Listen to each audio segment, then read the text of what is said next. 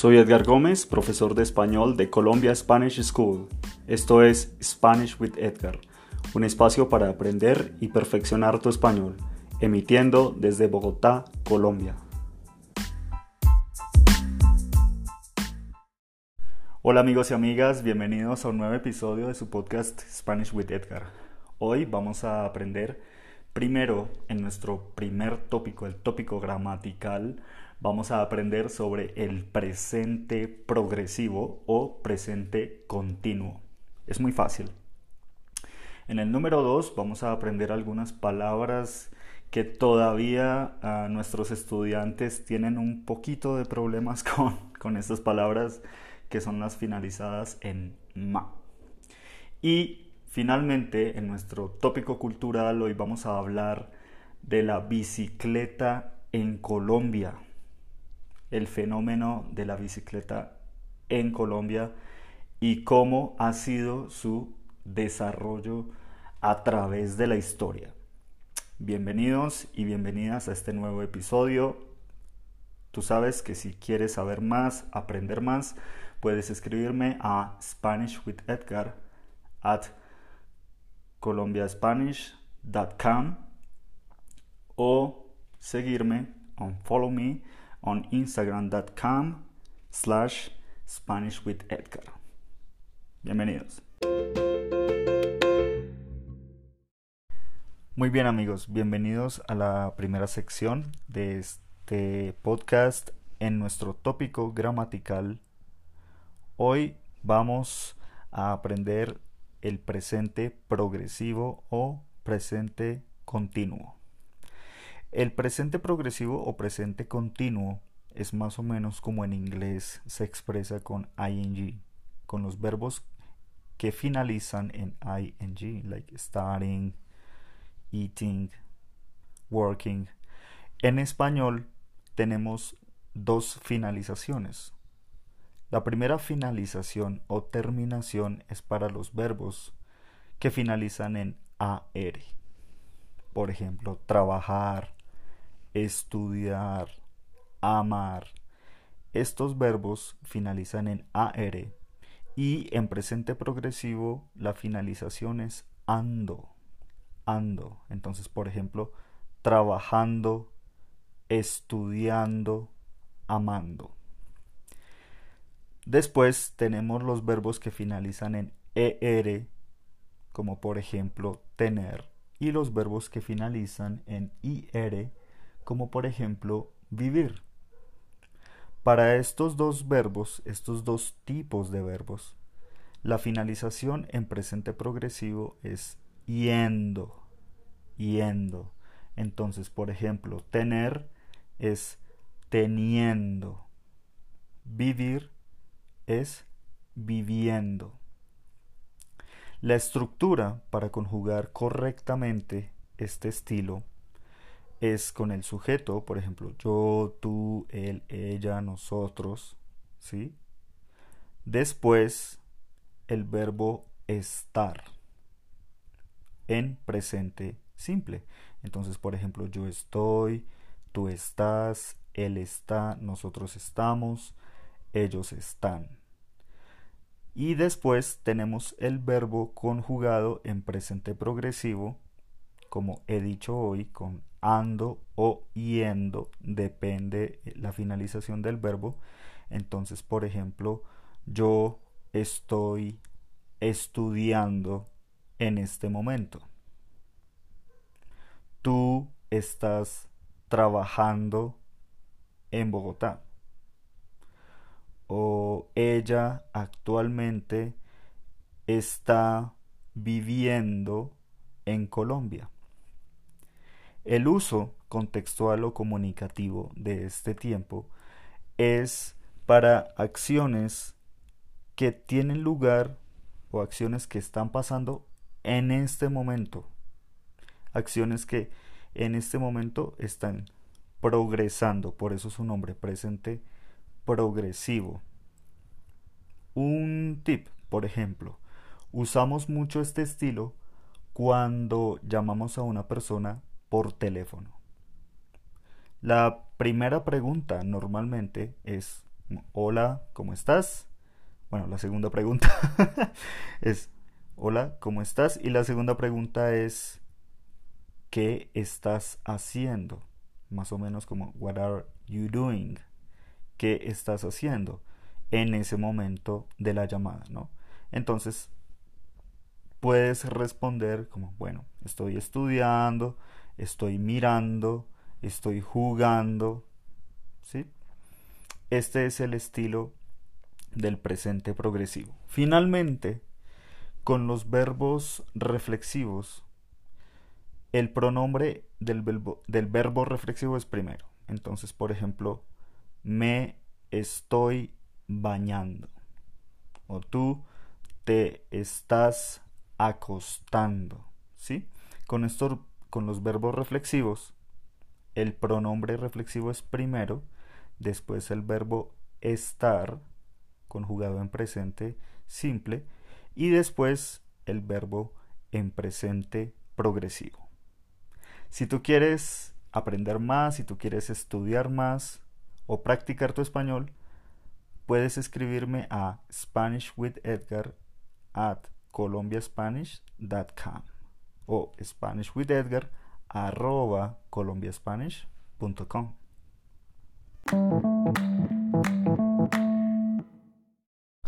En nuestra segunda sección, la sección comunicativa, hoy vamos a aprender sobre las palabras masculinas que finalizan en ma y las palabras femeninas que finalizan en ion.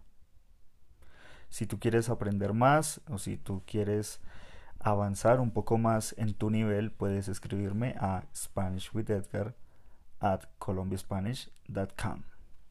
Bien, vamos a empezar por las palabras masculinas que finalizan en ma. Para nuestros estudiantes es un poco confuso. Ellos especialmente en los niveles básicos, en los niveles intermedios, cometen errores, que es cometer errores, no hacer errores. Sí, make a mistake es cometer un error. By the way. By the way es por cierto. Por cierto o a propósito. Bien. Este error es muy común y dicen, por ejemplo, Edgar, tengo una problema. La problema es. O dice, ah, no me gusta la clima de Bogotá o me gusta mucho la clima de Cartagena, por ejemplo. En los estudiantes yo respondo y les digo, no, es el problema, es el clima. La respuesta de mis estudiantes es, pero Edgar, no entiendo por qué es masculino si todas las palabras en español que finalizan en a son femeninas. Y no, aquí tenemos que hacer una aclaración. No todas, no todas las palabras que finalizan en a o que finalizan en ma son masculinas. Lo primero es porque el clima, el problema, el tema, el dilema, son conceptos abstractos. Estas palabras son masculinas porque son conceptos abstractos. Entonces, tenemos una gran diferencia. Conceptos abstractos y también tenemos objetos o cosas físicas. Por ejemplo, la cama, ¿sí? o la mamá. Son físicas, tú puedes, tú puedes tocarlas. Por esta razón, son femeninas. Pero, por ejemplo, el sistema es, una, es un concepto muy abstracto. Tú no puedes tocar estos, estos conceptos. Por esa razón, son masculinos. Otra gran confusión de nuestros estudiantes en el momento de la comunicación es que muchos piensan que las palabras que finalizan en o o que finalizan en on son masculinas. Y no, tengo una mala noticia para ti. es que no, estas palabras son femeninas. Entonces muchos estudiantes, muchas personas que están aprendiendo español dicen como el administración, el acción, el formación, ¿sí?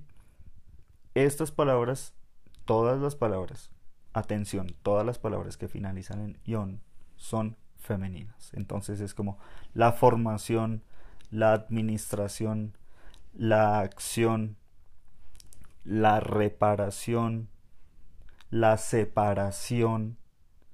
Todas estas palabras finalizan en ion y son femeninas. También tenemos otras palabras que finalizan en a, complementando un poco. Las palabras que finalizan en a y son masculinas tenemos unas excepciones más o menos comunes como por ejemplo el mapa o el sofá. ¿Mm? Estas palabras finalizan en A y son masculinas porque tienen dos sílabas. En español esto se llaman palabras bisílabas.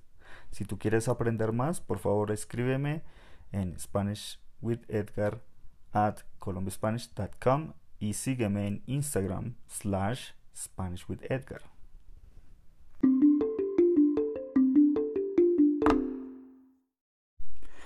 En nuestro tercer tópico, el tópico cultural, hoy vamos a hablar un poco sobre la bicicleta en Colombia, la historia de la bicicleta en Colombia, también el ciclismo como deporte o disciplina profesional, cómo se ha desarrollado, cómo ha evolucionado hasta nuestros días y también, por supuesto, eh, cómo ha sido también el fenómeno de la bicicleta en tiempos de COVID en Colombia. Primero, la bicicleta llega a finales del siglo XIX a Colombia. Llegan muy pocas bicicletas, arriban muy pocas bicicletas a Colombia. Y por supuesto, la clase alta, la clase privilegiada, la clase rica, la clase millonaria, son los primeros que tienen bicicletas. Los esposos, los hombres, compraban bicicletas especialmente para sus esposas. Es muy interesante entonces que la bicicleta en Colombia inicia desde la clase alta, pero también desde las mujeres. Las mujeres de clase alta son las primeras personas que tienen una bicicleta en Colombia. Y la bicicleta, por supuesto, era un artículo de lujo.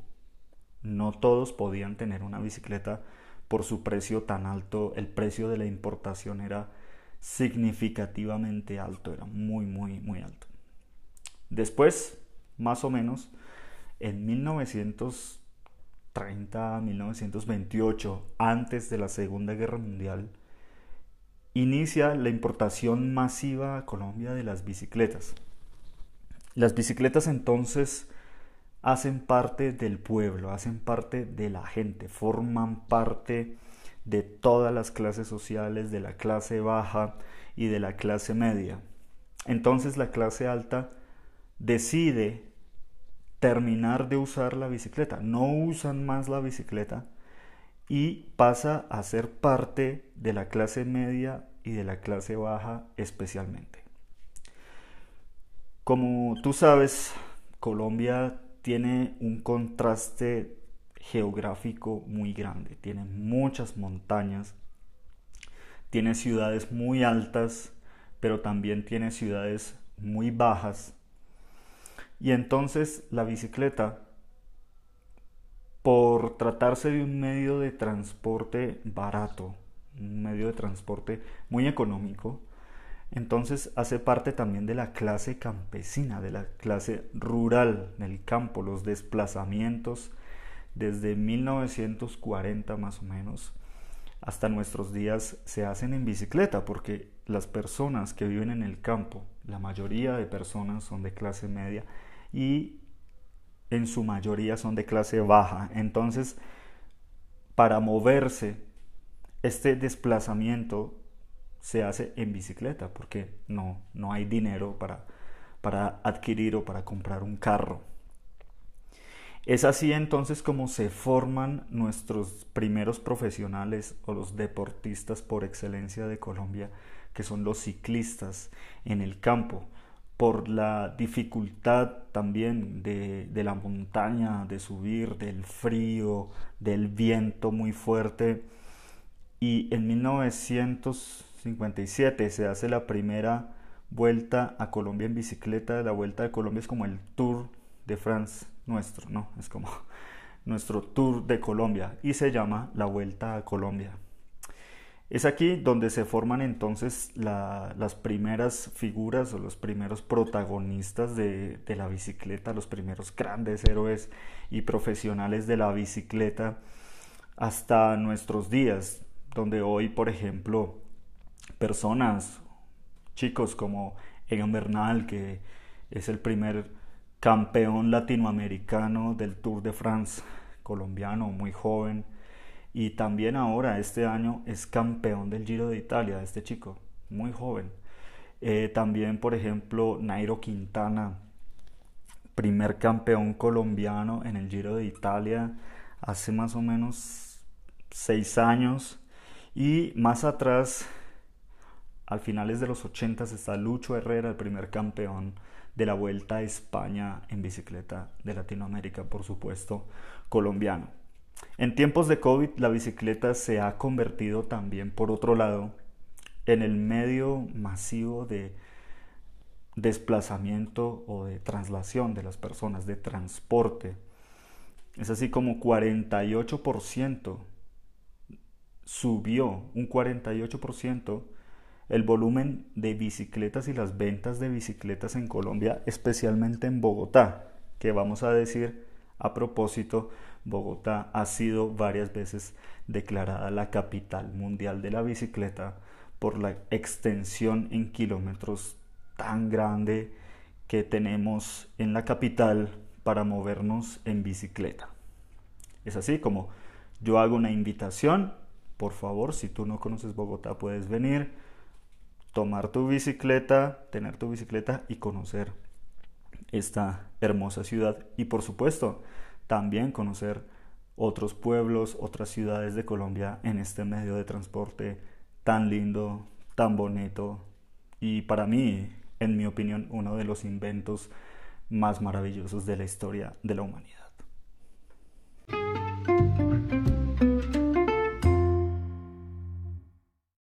Muchas gracias por aprender conmigo. Nos escuchamos en el próximo episodio. Este fue Spanish with Edgar. If you want to learn more about Columbia Spanish School, please email me at contact at columbiaspanish.com and follow me on instagram.com slash Spanish with Edgar.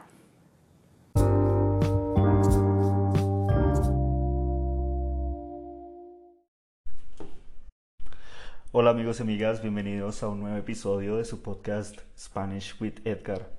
Hoy vamos a estudiar o aprender en nuestro primer tópico, el tópico gramatical, el primer pasado, es el pasado perfecto o pretérito perfecto.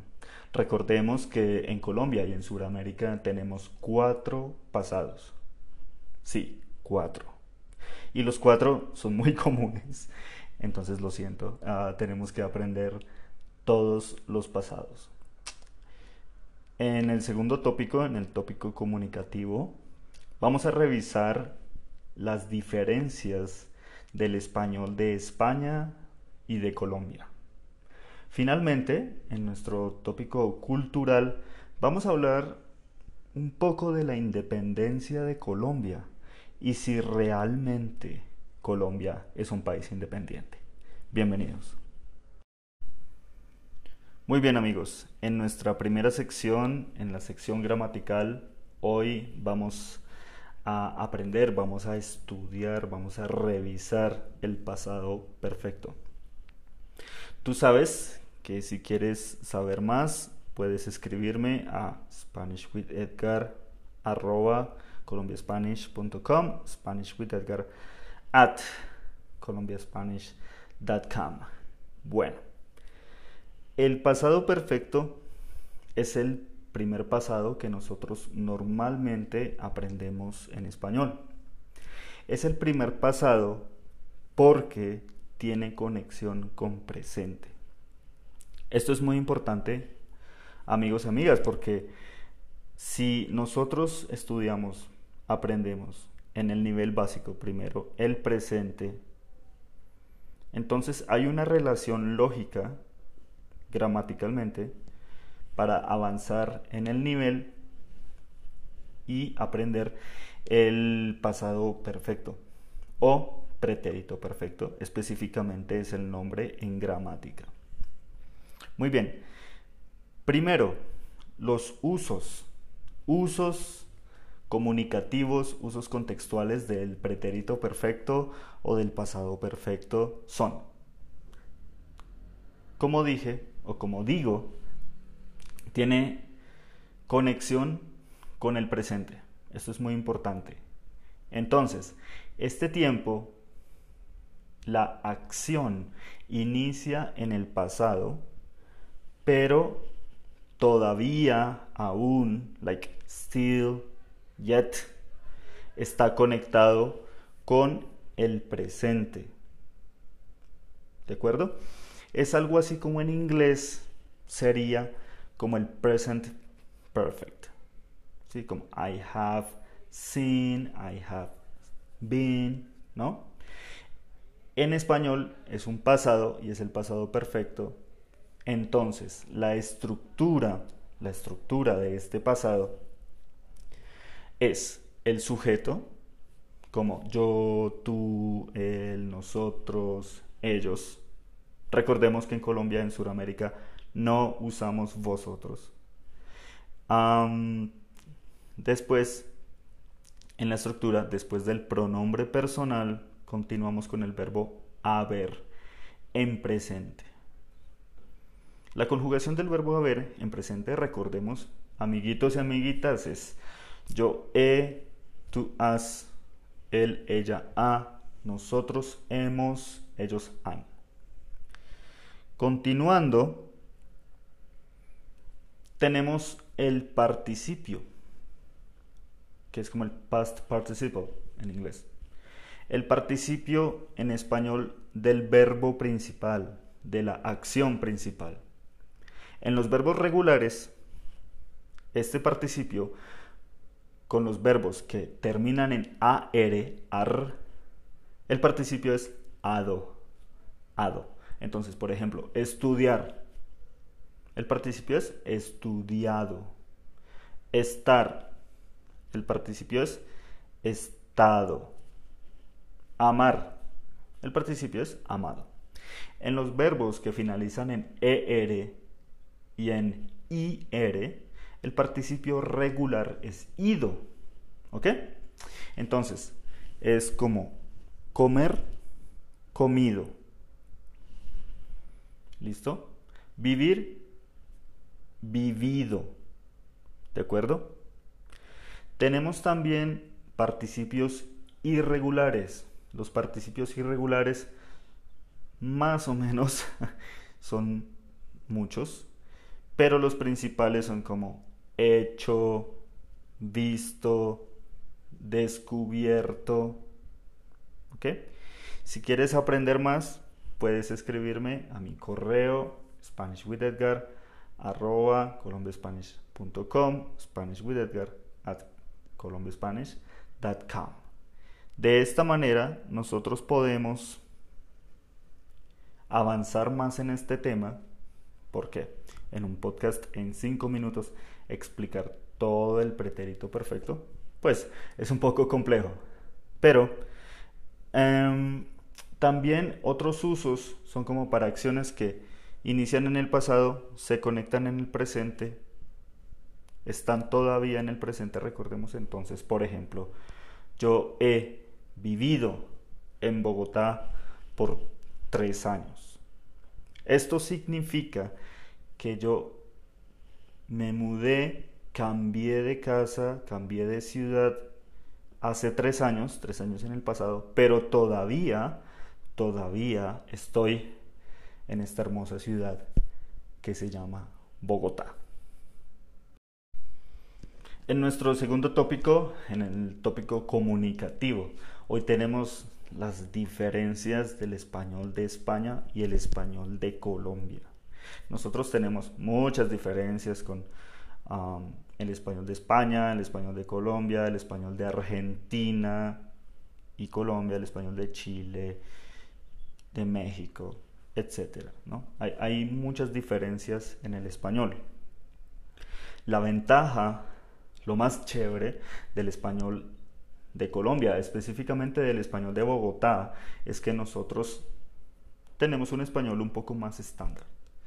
Si tú aprendes español en Bogotá, puedes comunicarte un poco más fácilmente en todo Sudamérica, porque nosotros en Bogotá hablamos un español un poco más estándar, más general, de más fácil comprensión en otros países. No usamos muchos localismos, no usamos como muchos colombianismos aquí y por eso es un poco más fácil que nos entiendan en otros países que hablan español. También pues hablamos un poco más lento, más neutral y bueno, esa es otra ventaja. También, entonces, principalmente en Google Translator, por ejemplo, en diccionarios, en aplicaciones para tu teléfono, para aprender eh, español. Mm, la mayoría de estas aplicaciones, la mayoría de estas páginas web están con el español de España. Tú puedes traducir como de inglés a español, de alemán a español, pero el español que muestra esta traducción es de España. Ese es el problema con los traductores, con los diccionarios, con muchos libros también de texto. Eh, el español es de España. Bueno, vamos a hablar entonces principalmente de las diferencias, por ejemplo, con palabras como coche. En España usan coche para car, ¿no? Aquí decimos carro. En Colombia es un carro, no un coche. Coche existe en Colombia, sí, pero es el carrito, el carro para los babies, el carro para los bebés, ese es un coche. Ordenador, es la próxima palabra, ordenador es computer, en Colombia es computador. Otra palabra es sumo, en España, en Colombia jugo, especialmente de maracuyá, que es muy rico.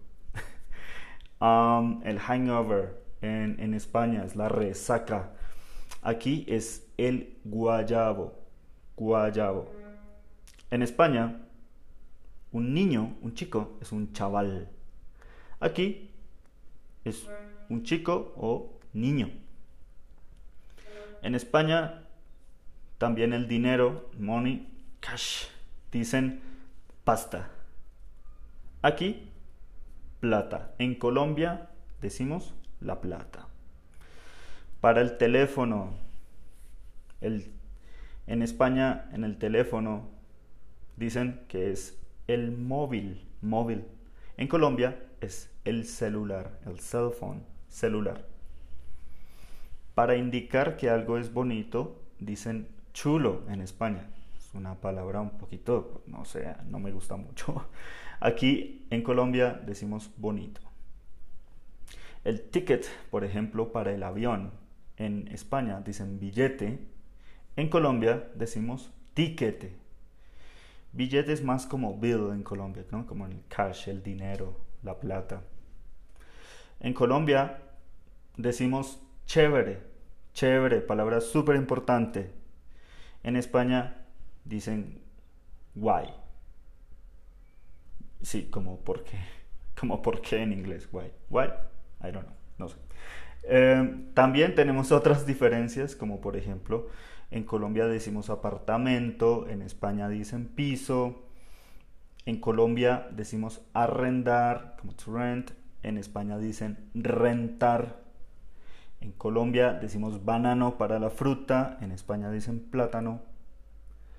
En España dicen también, por ejemplo, aparcar para como to park eh, the car, ¿no? Y nosotros decimos parquear. En España, para el tráfico, dicen atasco. En Colombia decimos trancón. Cuando algo es muy chévere, muy genial, en España dicen la leche. ¿Por qué? No sé. La leche, pues, bueno, en fin. En Colombia decimos una chimba. Y finalmente, en Colombia, un sándwich es un sanduche. En Colombia, sándwich. En España, bocadillo. Bien amigos y amigas, en, nuestra, en nuestro tercer tópico, hoy es el tópico cultural que hablamos de la independencia de Colombia. Ah, Colombia en julio, bueno, este episodio es de julio. El 20 de julio es la independencia o celebran la independencia de Colombia. El 20 de julio de 1810, según la historia oficial, Colombia fue independiente. Colombia fue independiente porque España tenía el control del territorio de Colombia, Ecuador, Perú, Panamá, Bolivia. Y como en la mayoría de las independencias hay una guerra, ¿no? Hay una lucha, hay un conflicto. Y finalmente, liderado por Simón Bolívar, Colombia fue independiente de España. Eso dice la historia oficial, eso nos dicen los profesores en la primaria, en la escuela primaria aquí en Colombia, y por eso se celebra con mucho orgullo, con mucho patriotismo, el 20 de julio, la independencia de Colombia. El problema, amiguitos y amiguitas, aquí es que quizás Colombia ha tenido problemas desde su independencia. La concepción de independencia. ¿Qué es la independencia realmente aquí en Colombia? Bueno, primero la, la independencia fue una lucha de élites de las clases altas blancas en Colombia por el control del territorio y la soberanía del país en Colombia. No fue una lucha, por ejemplo, con los campesinos, con los negros, con los indígenas, en el que todos tienen como la importancia y todos tienen el derecho después de ser independiente de decidir, de participar en una democracia, por ejemplo, ah, de tener las mismas oportunidades. Ah, estas cosas no son así, no fueron así. Fue una élite blanca que ordenaba a las personas como campesinos, como indígenas, como afrodescendientes o población negra a pelear supuestamente por la independencia aquí, pero después esta élite blanca, esta clase dominante blanca, liderada por Simón Bolívar, fue la dueña del territorio y de la independencia. Las clases bajas o las clases campesinas, las clases mestizas, las clases indígenas y negras, fueron completamente discriminadas, completamente discriminadas. Por otro lado, entonces se hizo una revolución de las élites o una revolución burguesa en ese momento. Colombia entonces no es como realmente independiente también, porque depende depende de otros países. Colombia es un país del tercer mundo, Colombia es un país subdesarrollado y Colombia no es un país que tiene como una potencia económica, científica o militar alta. No. Aquí dependemos todavía de otros, de otros países. ¿sí? Otros países tienen una influencia muy grande en Colombia. Por ejemplo, Estados Unidos. Estados Unidos tiene una influencia muy muy grande aquí en Colombia, especialmente en el nivel militar. También tiene conexiones, por ejemplo, con Corea del Sur. ahí tenemos como un intercambio, entonces exportamos muchos productos como el aguacate, como el café, como el maíz, como el plátano, el algodón, las flores y nosotros traemos en esos intercambios comerciales, importamos a cambio de, los productos del campo o los productos naturales, importamos carros, televisores, ¿no? equipos de sonido, computadores, etc. Entonces, realmente Colombia quizás puede ser un país que, tiene una soberanía, pero realmente vale la pena o es importante observar si es completamente independiente. Creo que no. Esperamos que algún día este país, Colombia, sea realmente para todos los colombianos.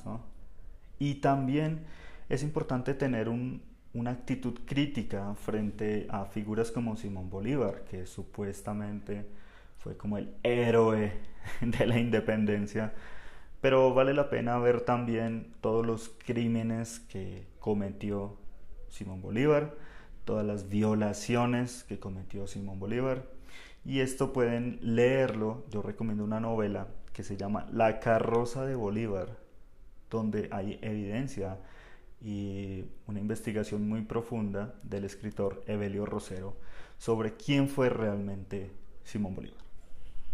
Si tú quieres saber más, practicar más conmigo tu español para hablar de estos temas, también te invito a seguirme en Instagram slash SpanishWithEdgar.com o escribirme a SpanishWithEdgar arroba colombiaspanish.com SpanishWithEdgar at colombiaspanish.com